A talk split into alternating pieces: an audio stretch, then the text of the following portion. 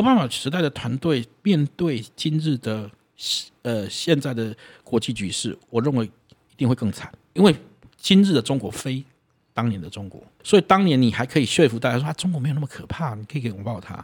那今日今日中国明明就是只恶龙，而且大家都已经看得清楚一点，说我们还要拥抱恶龙。他们现在的战略已经从过去的暧暧内含光转为，就是向全球输出他们的所谓中华帝国的秩序嘛？对对对，对，或者所谓的中国模式。这样的的挑战下，面临这样的挑战下，你还去拥抱台 熊猫？这个这开开玩笑吗？而且至少你如果真的这样做，我相信他们会怎么做。但这样的做法一定会必然引引发他们自己国内内部的矛盾。最近他们的民调里面对中国的恶感大概大概到百分之六十七。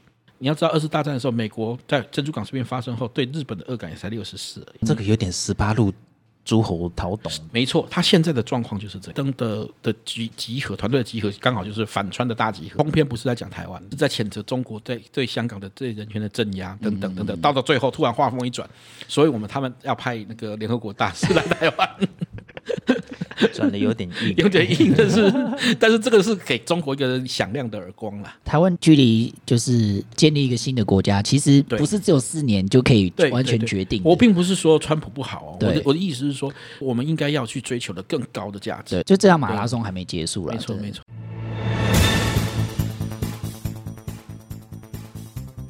各位校友，大家晚安啊！我是明义。那今今天应该是我们二零二一年第一次录音。坐在我旁边的是我们的印度通阿帆，好，大家好。然后坐在这个右手边呢是我们的哦战略专家小肖，大家好。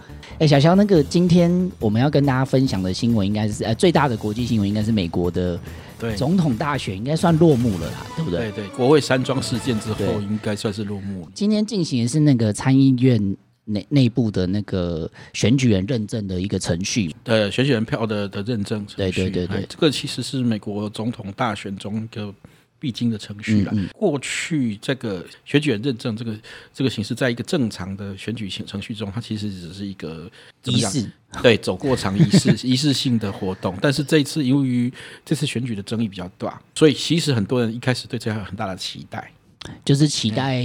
彭斯会翻转这个选举的结果，因为他叫认证嘛，哈，所以很多人会认为说，从字面解释认为说，说呃，这个副总统有权去认证这个这个，嗯，到底到底这个实质认定说这个票到底是有没有代表性、真伪啊等等，但是其实这个可能是一个充满美好想象的期待啦，因为从美国宪政的呃的实行的的惯例和和惯性来讲，其实这样的情形是很少见的。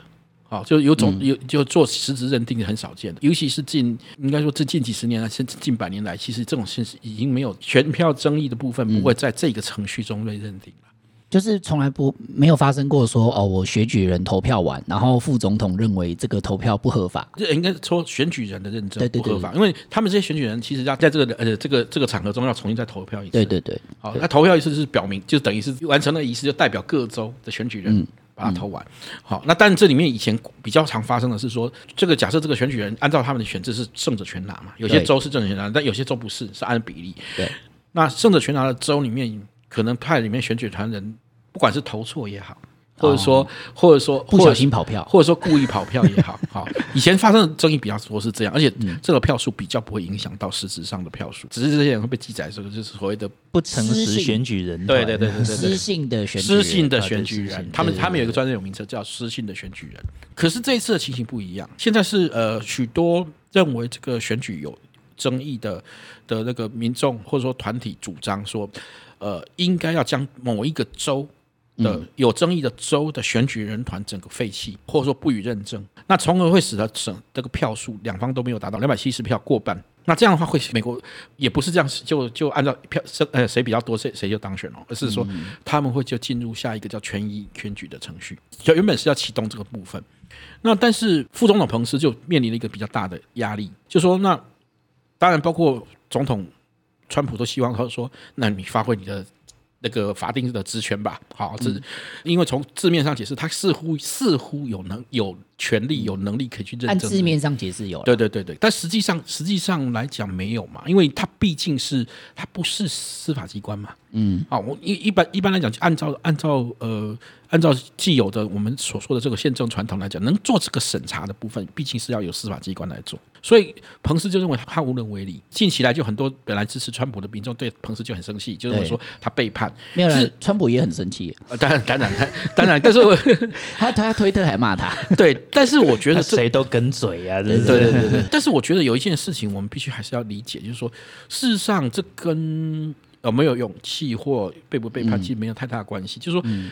他的认知说我没有这样的职权的时候，他事实上是无法违法去做这件事。我们当然很很遗憾，就是说你要说喜不喜欢川普，大家都很清楚。我认识我的人都知道，我对川普的很多作为都很相当肯定。嗯嗯。可是我们也必须说，我们之所以确认的，或者说我们所坚守的或坚信的是一个一个所谓的民主价值。那民主价值中很大一部分是有一个所谓的正当法律程序的部分。对于彭斯来来讲也好，对于一些不认为可以用这样的手段来重启的人也好，的共和党人也好，他们也就是认为说这不是一个正当法律程序，包括彭上是不合的。对对，包括彭斯他也是认为也主张说，川普当然可以继续依照法律的规定，或者说在在走司法程序继续去争取他的他的权利，维护他的权利。可是不是从他的这条路来讲。对啊，对啊，我相信很多他们包括很多人人把他的一些幕僚，把他的一些。一些重要的那个这个官员认为说是背叛者哈，我觉得这个都是太过了，太过了，因为他们他其实他们很多人就坚信这一点。我包括之前的离职的那个司法部长巴尔，他没有他作为一个司法部长，他不是就可以随随便乱做，只要跟司法有关就随便乱做，所以他只能按照体制来做。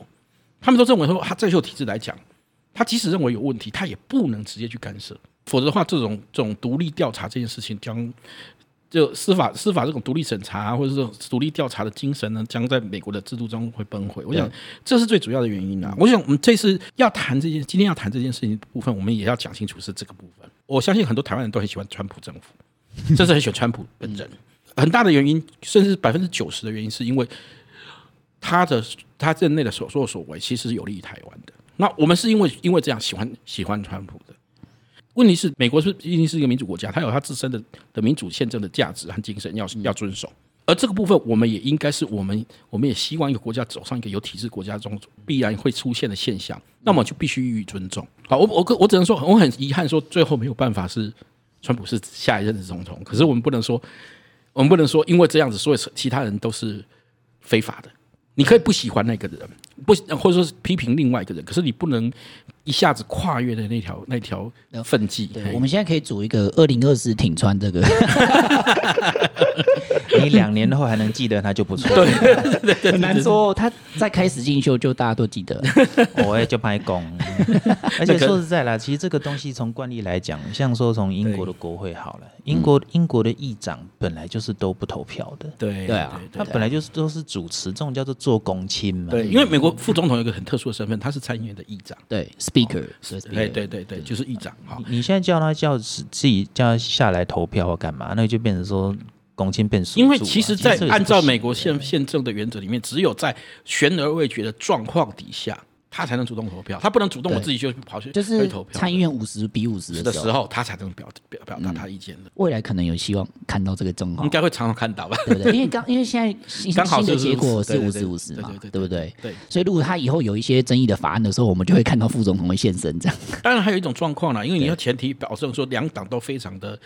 遵守党纪，美国其实美国没有党纪这种东西哈，所以所以你必须确定说民主党一定都会支持民主党，才呃共和党都支都支持共和党。fifty fifty 的时候哈，其实倒倒不是哪个大党是有利的，是中间的其那个游离的游一两票，他的他的身价会最高，对，没错，他会被两边拉拢啊，对对对，他有可能甚至为了这个哎，为了这个呃跟涉及地方事务对我这个州有利，我可能会。共和党去支持民主党，或反反过来，民主党去支持共和党，因为那个都有潜力在啦。对对，都有潜力。所以，所以是参议院的议长是不是能不能能常常的表现表现出他的关键角色？那也未必。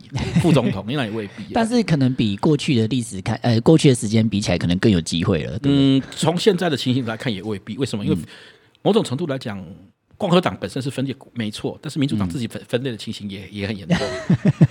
对，也是啊，因为民主党内部派系也是蛮对，尤其尤其现现在的激进派，因为因为这次选举的结果之后，要求分享权力，哦，这个这样这样情形应该会、哦、应该也也很难形成说。再再加上全全党一致这种再加上两年后他们也有退休潮。对对对，美国美国的政情，你观察美国政情有一个很重要的哈，就是拜登的第一个挑战已经浮现了，大概在今年的四月左右就会浮现。为什么？嗯、就所谓的百日新政，美国传统的传统的那个政治观察的时候，第一任期的的一百天内。新任的总统都会提出他自己的新的政策、新的政策方向、新的新的政治主张，而且他必须要非常非常明确，甚至要有一些积极的作为。好，这会作为大家对他未来施政是否值得信任的一个评判标准。那通常你你百日新政做得不好，或者百百日新政了无新意，哈，很可能会影响到第一个影响就是你两年后的期中选举，众议院的全面改选，你可能就会大败，因为两年后的期中选举会众议院全面改选，参议院要改选三分之一。好，那这那那这个原本的既有的民主党在众议院的微弱多数，再加上参议院的那个微妙平衡，嗯、会不会又被打破？会不会让共和党下次全全部都卷回去？对啊，对啊，这就很难说了。所以这个这个是他将会是第一个挑战。那目前我们可以看到说，拜登团队的妥妥协性和各方人马。利益那么高，怎么看都不太乐观。对，个个人认为不太乐观。对对对。对，因为小肖，我们之前有研究过这个拜登，他在竞选的时候，其实他大部分的主要的主轴是针对在内政嘛，嗯、对不对？对。他在国际的外交上其实琢磨的比较少。那小肖，你认为如果假设未来拜登上台之后，比如说对于台湾来说，会有什么样的变化吗？我觉得第一个就是说，呃，确实哈，他的主张较多的琢磨于内政，主要原因也是在于说，呃。他的团队或他或者说他可能筹组的团队，过去在于外交上发生可陈。好，因为他的外交团队里面大幅的引用或者说大幅的依赖所谓的奥巴马时代的的团队。奥巴马时代的团队面对今日的呃现在的国际局势，我认为一定会更惨。感觉都慢一拍嘛，嗯，就是怎么讲？对中国部分比较亲中派，或者我们所说的拥拥抱熊猫派，会比较得势哈。可是问题是，拥抱熊猫派在现在的不管是美国国内或国际间，其实都越来越不吃香。因为今日的中国非当年的中国，所以当年你还可以说服大家说啊，中国没有那么可怕，你可以拥抱它。那今日今日中国明明就是只恶龙，而且大家都已经看得清楚一点，说我们还要拥抱恶龙。我们要拥抱一只鳄鱼，真的吗？民主党的呃，不是民主党，应该说拥抱熊猫派一直都相信说，呃，只有这一招才有办法拉拢盟友。可是以前可能有效，那个叫做和平演变了。对对对，其实和平演变的破产这件事情已经是共识，而且不是美国的共识而已，可能是国际性的共识。不是、啊，连中共他们自己都觉得，我才不要被你和平演变。他们是把和平演变当做一个负面负面名词的，而且是公然的。以前是当做负面名词，但不不会公然讲。现在是因为他认为他大国崛起，他认为中国有制度优势，认为中国的优势优于美国的欧美的民主价值的时候，你再去讲这个东西本身就非常的可笑。他们现在的战略已经从过去的哀哀内涵光转为就是向全球输出他们的所谓中华帝国的秩序嘛？对对对，或者所谓的中国模式这样的的挑战下，面临这样的挑战下，你还去拥抱台湾的熊猫？这个这开开玩笑吗？而且至少你如果真的这样做，我相信他们会这么做，但这样的做法一定会。必然也引发他们自己国内内部的矛盾，嗯，尤其现在是美国国内的矛盾，可能是战后二战之后了，空前未有的高。没错，因为对中国的恶感，哈，就说最近他们的民调里面对中国的恶感大概大概到百分之六十七。你要知道，二次大战的时候，美国在珍珠港事变发生后，对日本的恶感也才六十四而已，六十了而已。对啊，对啊，对啊，是，但是也就是说，比当时还要高。好，所以这个其实是一个很大的，对中国来讲是很大警讯。可是中国的做法是越来越张扬，所谓的战狼式外交。对，如果这个面对战狼式外交，你用的还是熊猫派，拥抱熊猫，嗯、我相信这个这个做做法，他们国内不会。不会谅解的。长期这样看起来，有可能让中国的，比如说像他们的瑞士力，就进一步侵蚀美国嘛。对。但侵蚀到美国之后，美国的民意可能会可能会进行一个更大的反扑。对对不对？现在现事实上现在已经有开始有这样的声音，虽然一些一些利益团体为了自身的利益，一直在试图要要缓解或降低。美中之间的冲突，可是事实上，美中之间的冲突已经早就不是单纯的经贸，不是可以用钱可以去瞧的东西了。那小肖，你觉得说，依照这样看起来，拜登团队他们的他会延续川普的亲台政策吗？呃，这点我我们也不太乐观，好，因为第一点哈，就是说他们毕竟是两个个政治意政治光谱上或政治意见上都极度极度相左的两两个两个人，嗯，所以继承呃川普的遗得的这个施政遗产，好，可能不是他的选项。虽然呃，拜登的团队中，我曾经有介绍过一个一个。在另外一个场合，我介绍过他们的一个一个幕僚团队中有一个很重要的很重要的测试，有讲过说说是应该要有一些川普的遗产的政策，比较鹰派的学者，对对对对，是是拜登团队中比较鹰派的学者，哈，他是相当客观有洞见的。可是，在拜登的用人上面来看，我不这我认为他会真的采取这样的策略，或者说他也不是主流这样。坦白说，他本身应该原本应该算主流。但是在拜登的这一届，目前从他的的内阁任命来看来，他属于他的那一个智库或派系哈，其实没有得到相对的重用。拜登还是比较喜欢用这个有点十八路诸侯讨董的。哎，这个这个 阿范说的很好，没错，他现在的状况就是这样，因为他们现在的拜登的的集集合团队的集合，刚好就是反川的大集合。好，反正大集合，说里面各路人马都有，从鹰派到鸽派，到拥抱熊拥抱熊猫，到到不不关心的时候的孤立派，什么人都有。好，然后然后各连连智库也是各路智库也都有。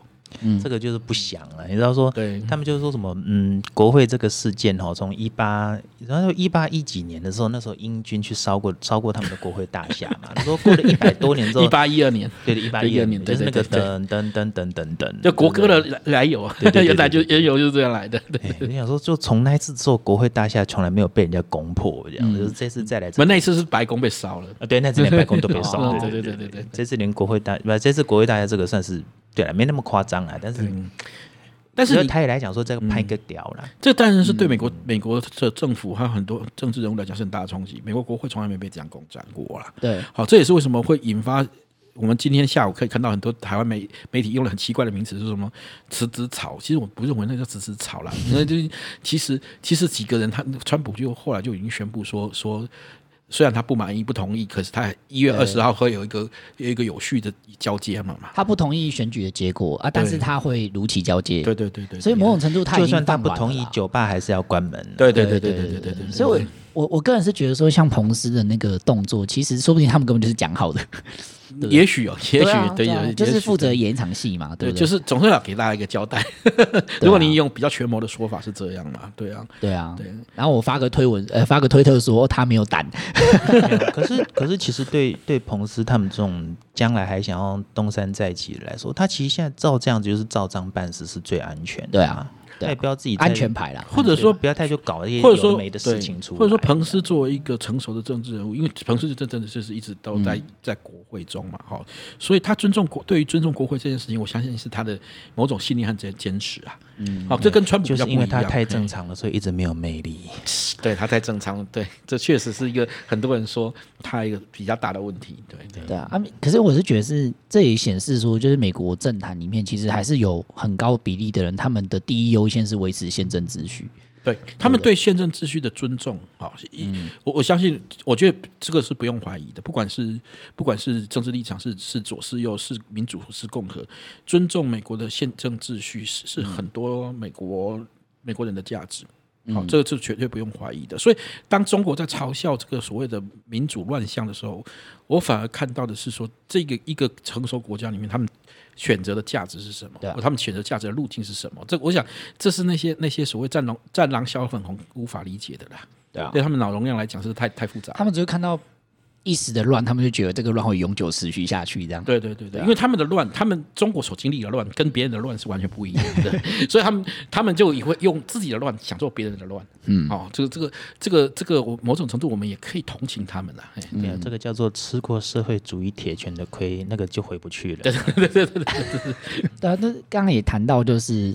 这个拜登团队的亲台政策嘛，像今天庞培欧他们在卸任前就做了一个很重要动作，是他们派美国驻联合国大使访台。我相信这也是台湾第一次受到这样的待遇啦。这个是几十年来应该是一个，我觉得从外交外交史上应该算一个重要的事件哈。因为因为这一次他派来的是一个成绩相当高，啊，虽然不是内阁阁员，但是是一个非常相相当高的这个层级非常相当高的一个美国政府官员，是美国现任的。联驻联合国大使。对，好是现任。虽然虽然这个呃，我们都知道一月二十二十号他们要换政府了，可是至、嗯、至少他来台湾这的这段时间还是一个现任政府的状态，那是现任政府政府官员中可能是最高层级的。而且他的象征意义很大，对，象征意义非常非常非常大。而且更重要的是，你知道今天他们国务院公布他他的这个行程的讯息里面，有趣的是什么？你知道他其实一开始那份文告里面通篇不是在讲台湾，是在谴责中国对对香港的对人权的镇压等等等等。到到最后突然话锋一转，所以我们他们要派那个联合国大使来台湾，转的有点硬，有点硬，但是但是这个是给中国一个响亮的耳光啦。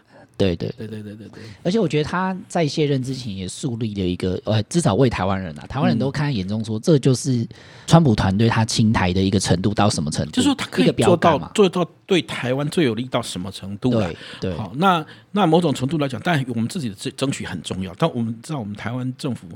可能受限于国际限制或或或者是政治考量，其实一直都很保守，一直非常非常保守。好，那很可惜没有别人跟能争取配合这样的形式，争取更多更大的支持。嗯，不太敢要了。对对对，这是我们比较觉得遗憾的部分。好，但是无论怎么样，别人给你再多，很重要一点是你自己敢要敢主张。对，你自己不主张，别人别人再多。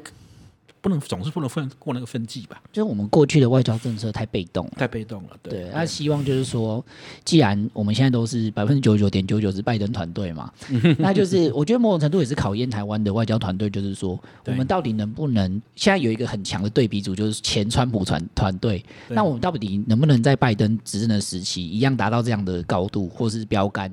这就是考验。我比较想呼吁说，我们的外交团队要以此作为一个杠杆，或者是以此作为一个基点，对，就是。我们我们应该能应该要能能能大胆或勇敢的跟跟呃，就说拜登团队好协商。你看前几人都可以做到这样，你连连这个都做不到的话，好像有点有点那个。因为最好就是你把这个标杆定成是一个定锚一个一个一个标准，然后继续往前推进。对对，而不是一个天花板。对啊，我希望我期许我们我们的外交外交部门是把它当做一个这个是一个起点，嗯，好，而不是一个天花板。对，这个这个这个或许会会是一个。国人比较乐见的状况，嗯，那也会是比较是呃，怎么讲？就是说，台湾作为一个主权独立国家，本来就应该要追追求的追求的那个外交现实。我觉得另外一个比较，嗯，现在觉得比较会担心的是说，就。嗯不要因为这种对比下来哦，然后让这种现在在炒作的这种反美情绪，嗯嗯借机借这个机会升高。对，所以我们这其实这是蛮蛮严重的。对对对，这这也是为什么我们一直在这个节目节目今天这一集的时候，我们一一一再强调说，我们要尊重，我们而且我们要懂得去珍视、珍惜美国的这个宪政精神。好，遵循这个宪政精神其实是更重要的。对，好，不论你怎再怎么样喜欢。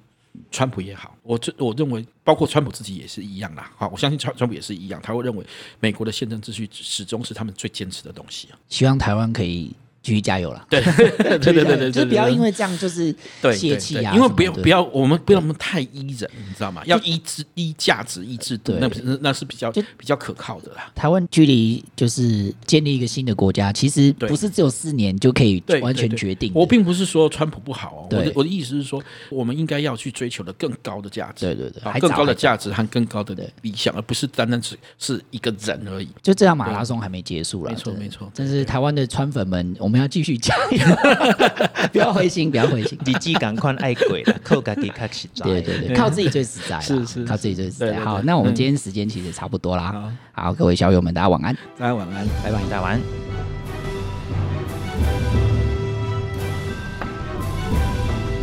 如果喜欢我们的影片，请记得帮我们按赞、分享、订阅、开启小铃铛哦。